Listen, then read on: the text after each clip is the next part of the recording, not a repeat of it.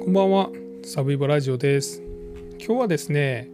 2005年の11月に発生した広島小一女児殺害事件という事件についてお話します。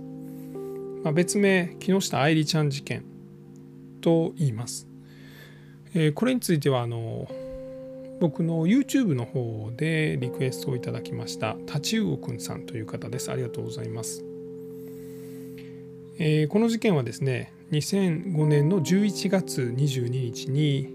広島市内で当時小学校1年生だったこの愛梨ちゃん7歳が学校から帰る途中にですね、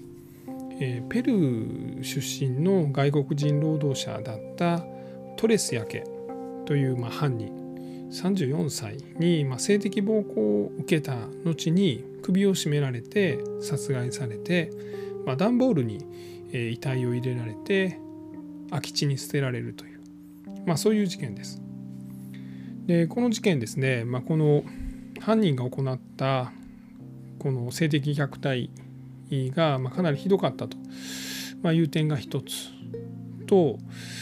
まあ、この裁判がですね、まあ、かなりこの、まあ、事件とは関係ない部分でまあ長引いてしまったと。いうことも言われています。でその理由の一つが、えーこの犯人はペルーの国籍を持っている外国人労働者だったんですけれども、まあ、このペルーでも同様の、まあ、殺人事件までは行ってないんですけれども、まあ、こう性的虐待、まあ、性的暴行ですねを、まあ、行ったと。で指名手配までされていたということで、まあ、こういうペルーで行った罪が日本で起こした罪にまあ加算されるとまいうようなことがあるかないかとまいうようなところでま裁判がまちょっとごたごたしたと。あとはもうこの裁判員裁判へとま裁判自体が変化していく途中だったので、ま、そういったところも、ま、裁判が長引いてしまった理由だというふうに言われています。でもう一つポイントがですね、まあ、被害者、え木下愛梨ちゃんのお父さんが、まあ、この二度とこういう事件を起こさないようにと起きないようにと、まあ、いうこととあとはまあ強い、まあ、厳罰を求める気持ちがあったと、まあ、いうことでさまざ、まな、まあ、活動をしました。この辺りもまあ少しご紹介していけたらと思っています。ではまず事件についてですね。えーこの事件が起こったのが2005年の11月22日です。えー広島の市内安芸市というあ安芸市じゃないごめんなさい安芸区というところです。僕広島は全然土地勘がすいませんないんですけれども、まあ、8つぐらい区があってですねそれの一番右側東側に安芸区があります。でこの安芸区の中のですね矢野西小学校という、まあ、小学校があるんですが、まあ、ここに通ってた木下愛理ちゃん当時7歳小学校1年生この日はですね、えー翌年の春に入学してくる新1年生の健康診断で、えーお昼12時半ぐらいまでの、まあ、授業だったということです。で12時半に一人で、まあ、学校から帰りました。えー家まではですねまあ多分1キロちょっとだったと言われてます。でその途中で、まあ、このトレスヤケという被告、まあ、犯人かに、ま、声をかけられるんですね。で、まあ、携帯電話で何か彼女の興味を引くものを見せてで、まあ、部屋に連れ込んだと、まあ、いうふうに言われています。で、まあ、彼女は学校から帰ってきませんでした。その後3時ぐらいになってですね小学校から500メーターぐらい離れたところにある空き地に、まあ、殺害された愛梨ちゃんの遺体が段ボールに入れられた形で発見されます。でランドセルもですねその場所から、まあ、数百メートル離れた場所から、まあ、見つかりました。で警察は、まあ、この死亡を確認してですね司法解剖を行いました。その結果、まあ、この日の学校から家に向かって出発したのが12時半で、まあ、1時から2時ぐらいまでの間に首を強く絞められて、まあ、殺されたというふうに断定します。であとは、ま、性的暴行を受けた傷がありました。警察はですね、まあ、遺体が発見された時に、まあ、遺体が入れられていた、まあ、段ボール箱、まあ、これがまあガスコンロかなんかを買ってガスコンロが入ってたもので、まあ、そのテープで留められてたんですが、まあ、そこから指紋も見つかりました。でさらにまあこの被害者の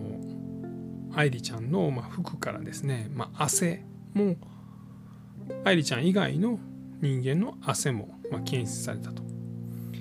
で事件が起こったのが11月22日で29日になってですねまあ、空き地から 100m これ段ボールの見つかった空き地から 100m 離れたところに住む、まあ、ペルー出身のこのトレスヤケ、えー、という、まあ、その男が、まあ、指名手配されたということなんです。で最初はですね報道では、えー、ピサロヤギファン・カルロス・ピサロヤギという名前で、えー、指名手配されました殺人したい勢いですで、まあ、結果ですね名前はですねトレスヤケやったんですけども、まあ、これがですねちょっとややこしくって、えー、ファン・カルロス・ピサロヤギというのが、まあ、このペルーでこの男が、まあ、トレスヤケがですねその違法に取得した偽造パスポートの名前なんですね。これがファン・カルロス・ピサロ・ヤギなんです。で本名はトレス・ヤケなんです。でまあその違法パスポートを取った時のま名前がこれであったと。でさらにですね、まあ、そのまあ要はあの日系のペルー人であることを見せかけることによって、まあ、こう日本に来た時にですね、まあ、日本人と仲良くしようとしたと、まあいうふうにも言われています。まあ、日本語できるだろうというので、まあ、仕事に就きやすいみたいなこともあったんかもしれないです。なので一時期ですねこの指名手配された時とか、まあ、その後逮捕されたってからしばらくですねこの男はファン・カルロス・ピサロヤギというふうに言われてました。まあ、さらにですね、まあ、スペイン語系ではこういうふうに言うんですけどポルトガル系はですねなんかこう逆に読むピサロヤギファンカルロスとかですね、まあ、そんなこんなでですねいろいろ文化の違いでこう読み方の違いみたいなのもあってですね、えー、ファンカルロスピサロヤギって言ったりですねピサロヤギファンカルロスって言ったりですねホセマヌエルトレスヤケって言ったりですねホセマヌママヌエスえマヌエル、えー、トレスヤケと言ったりですね、まあ、名前がコロコロコロコロまあ、変わったという、まあ、そういう事件でもありました。で、まあ、こう警察はですね、まあ、結果、えーまあ、不法入国のと、まあ、殺人と死体遺棄でこのトレス焼けを、まあ、逮捕しました。で、えっ、ー、とその後ですねまあ、この DNA とか、まあ、指紋とか、まあ、そういったのが一致してですねで、まあ、最終的に、まあ、警察に逮捕されて、まあ、裁判へとなっていきますではここでまずその被害者の愛梨ちゃんですね、まあ、愛梨ちゃんについても少しお話していきますでこれはですねあのお父さんが、えー、まあブログを立ち上げてまして、まあ、そこに書いている、ま、愛梨ちゃんの、ま、どういう子だったのかというところですねえー、愛梨ちゃん生まれたのが1998年4月です。まあ、この名前の由来は、ま、愛する宝物というので、ま、愛梨と名付けたということです。で、えー、私たちは大切に大切に慈しみ育ててきました。母の日には自分からパーティーを企画して、えー、片付けちゃおう片付けちゃおうという、まあ、自作の歌を、まあ、弟と一緒に歌い、え紙のマイクで司会をしてくれました。え最後に今日は楽しかったですが思い出にしてください。と母にお手伝いカード肩もみカードをプレゼントしてくれました、え母親が体調を崩して寝込むと母の体を気遣って、え水や食べ物を持ってきてくれる優しい女の子でしたと、まあ、いうことですで、えーその中でですね、まあ、さらにこの事件のこの詳細部分もお父様もしくはま協力者の方が、えー、このブログに書かれています。これがですね「ストップ犯罪」というページになってましてそちらの方にまこういうのが書いてあります。で、え、お父様はですね、まあえー、いろいろま悩んだ上でですね、まあ、この再発防止のためにこう真実を知ってもらいたいということで、まあ、実はこのストレス・ヤケが行った犯罪が殺人だけじゃなくて性的暴行があったということを、まあ、マスコミが知ってですねでマスコミはまあその性的暴行があったということで名前を報道しなくなったんです。まあ、でもお父さんがですね、まあ、二度とこういうことが起こらないようにというので、まあ、娘の名前もあとこの犯罪の詳細ももうきっちり報道してほしいと、まあ、いうことをマスコミに訴えました。で最初は実名被害者ですねで匿名でまた実名になったと、まあ、そういう事件なんです。でこのトレスヤ家がまあどういったこう性的暴行を行ったのかというところなんですがこれはまあ後半なんかで明らかにされてますが、えー、被告の供述や鑑定結果から犯行時に被告が、えー、愛梨ちゃんの、ま、陰部と、まあ、肛門部に、えー、外視球口に至るまで深く相当な出血を見る亀裂を生じさせるほど強引に手指を何度も挿入し自ら自行為をして射精をしていたことが明らかになっていますと。まあ、つまり指でですね、まあ、そういったところを、まあ、必要に、ま、こう挿入していたと。でそれ自体に快感を覚えて、まあ、自らまず自行為を行っていた。まあ、もしかしたら、まあ、その様子次第では、まあ、さらにまひどいことをしようとしてたのかもわからないです。で遺体が見つかった時愛梨ちゃんの頬には涙の跡がありました。で、えーまあ、愛梨ちゃんは何も悪いことをしていないから暴行さえ終われば返してもらえると思ったんでしょう。えー、被告はそのような希望も理解せずに、ま殺したと、え性的暴行は拷問に等しいですと。女性にとって命を奪われるようなものです、え暴行を受けた時点で、え愛梨は一度殺されている。やっと帰れると思った瞬間、えか細い首に大きな手を回されまた非常に殺された。まというようなことを、まお父さんが語っているというのを、ま協力者の方がこのブログに書かれていると。いうことです。でまたこの、ま、別の方の証言みたいなのも書かれてましてそれがま8歳の時に性的暴行の被害に遭った女性のま言葉なんですけども、まあ、それはその、まあ、要はこの愛梨ちゃんがですね、まあ、大きい声を出さなかったと。いうのを、ま目撃証言といいますかその同じアパートに住む他の住民の方が、まそういったことも言ってます。ま要はその騒ぎ声がしなかったと、まいうことなんですね。で、まあ、それがですねその裁判ではひどいことが行われてないんじゃないかというふうに、ま取られてしまったと。でそれをまあお父様はとても悔しかったということなんですね。でまあ協力者の方で、まあ、元自分が8歳の時に性的暴行にの被害に遭った女性はですね、まあ、声が出ないというのは、まあ、耐えていたとか、まあ、ひどくなかったとか、まあ、そういったものではなく、えー、訳が分からず恐怖で体が固まってしまって、えー、動けず声も出なかったのだと、まあ、いうことを、まあ、おっしゃっています。で、えー、裁判ではですね、えー、一審で、えー、無期懲役と検察は死刑を求刑するんですが無期懲役というふうになりました。で高裁の方でですね、まあ、一審の、まあ、この裁判の前に行われる公判前整理手続きというのが、まあ、おかしいんじゃないかというようなことで、えー、結果まあ無期懲役ではあったんですが、えーまあ、もう少しですね、まあ、この海外での、まあ、犯罪も、まあ、加味すべきじゃないかというような、えー、判決が出て出ました。で一審はもう破棄でもう一回一審やり直しと、まあ、簡単に言ったらもうちょっと厳しくなるんじゃないと。死刑出るんじゃないという感じになったんです。まあ、ですが、まあ、さらにその上の最高裁の判断でですねその、えー、一審やり直せって言った高裁の判断があかんとなってですね。で、まあ、結果高裁で、まあ、もう一度、えー、裁判が行われて、えー、一審を認めると、まあ、つまりもう無期懲役で決定と、まあ、いうふうになりました。で一応その上告をま検察は考えたんですが、まあ、この無期懲役が決まったということです。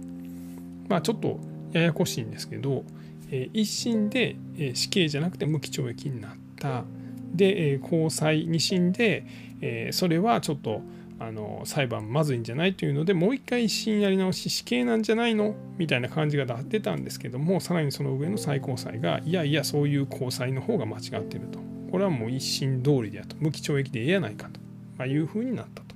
いう裁判です。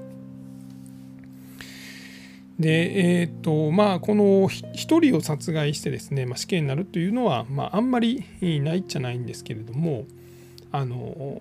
少し前に奈良の方でですねこの事件の少し前に、まあ、奈良で、まあ、同じく、まあ、幼い小学生を、まあ、こう強制わいせつをした上で殺害した、えー、小林薫でしたっけ？が、まあ、死刑判決が出ました。で、まあ、こことの比較がなされました。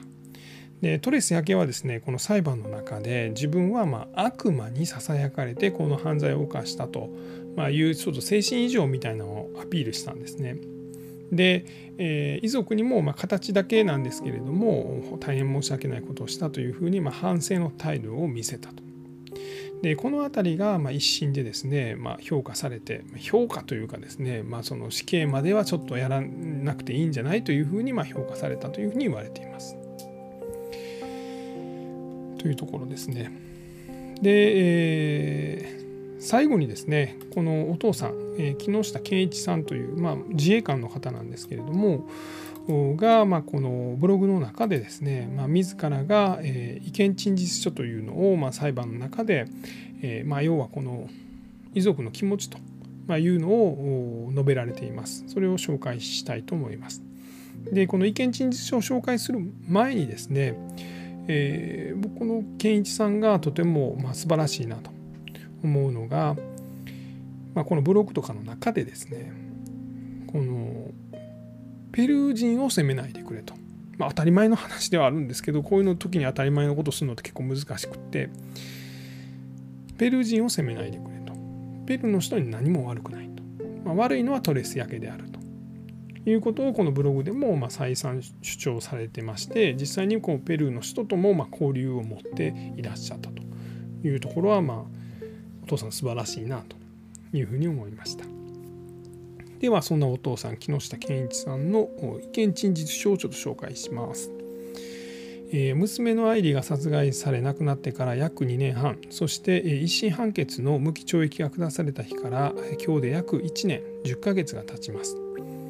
私たち遺族は愛梨が亡くなった日のことそして納得いかない判決があった日のことを忘れたことはありません。えしかし再び裁判を行っていただけることになり希望を持ち続けられることができました。ま、これが控訴審のことですね。えそして本日この控訴審において被害者遺族の代表として私がこの場で意見を述べられる機会を与えていただきましたことに大変感謝いたします。私たちが一審の裁判から今までなぜ愛梨が殺されなければいけなかったのかという真実を求めて裁判のたびに傍聴してきましたが、八木被告の話す言葉からは真実を聞くことが未だかなわず非常に残念で悔しい思いでもいます。八木被告は自分勝手に人の命を奪いながらも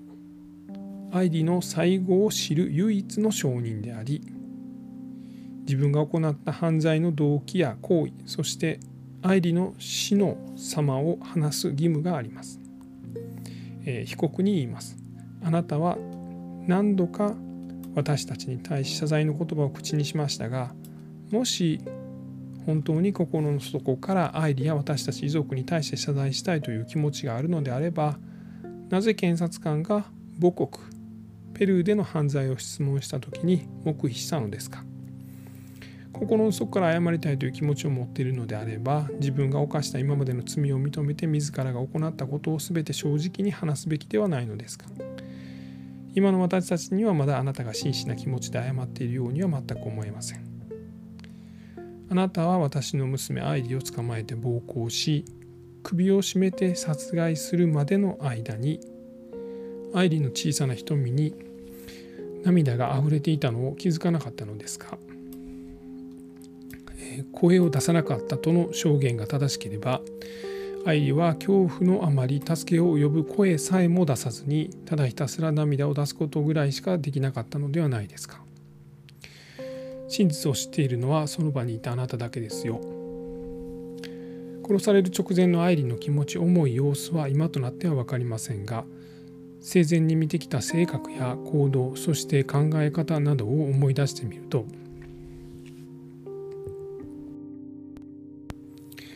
告に騙されて捕まり性的暴行を受けたことに恥ずかしいという思いを持ち非常に悲しみまた悔しい思いをしながらそして被告の大きな手で首を絞められる時には息もできず非常にもがき苦しみながら意識が薄れいく間の思いは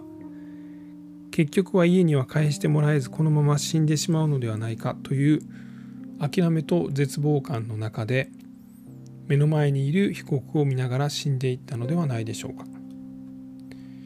人を疑うことを知らず身も身を守る術もない純粋なまだ7歳の少女にとってはとても耐え難い苦痛と恐怖だったに違いありません。このように力の小さな子供をあえて選び自分の欲望を満たすためだけに捕まえて暴行したあなたには人間の心が全く感じられず今までの裁判の中で自ら発言している。悪魔そのものですでに人間ではなく本物の悪魔にしか見えません。私はこのように残忍で残酷な悪魔の被告を決して許しません。そして二度と社会に出さないためにまた何の罪もない人の命を奪った者に対し自らの命をもって継がせるために私は被告に対し今でも極刑を望みます。まあ、実はまだ少し続くんですが、まあ、ここからはその署名をま募ってですね、まあ、そういったものとかですね、まあ、裁判官に対してま思いを述べられたりしています。えー、というようなところですね。はい。えー、現在日本では無期懲役は有期刑がまあ30年がマックスですので、まあ、30年は出てこないというふうに言われています。平均35年とか大体そんな風に言われています。事件が起こったのが、まあ、2005年なんで、まあ、35年っつったらまあまだもうちょっとあります。2040年ぐらいですかね。まあ被告出てくる時にはまあ60は超えてるという感じだと思われます。はいそんなところです、えー、今日はですね2005年の11月に起こった、えー、広島小一女児殺害事件についてお話をさせていただきました。最後まで聞いていただきまして本当にありがとうございます。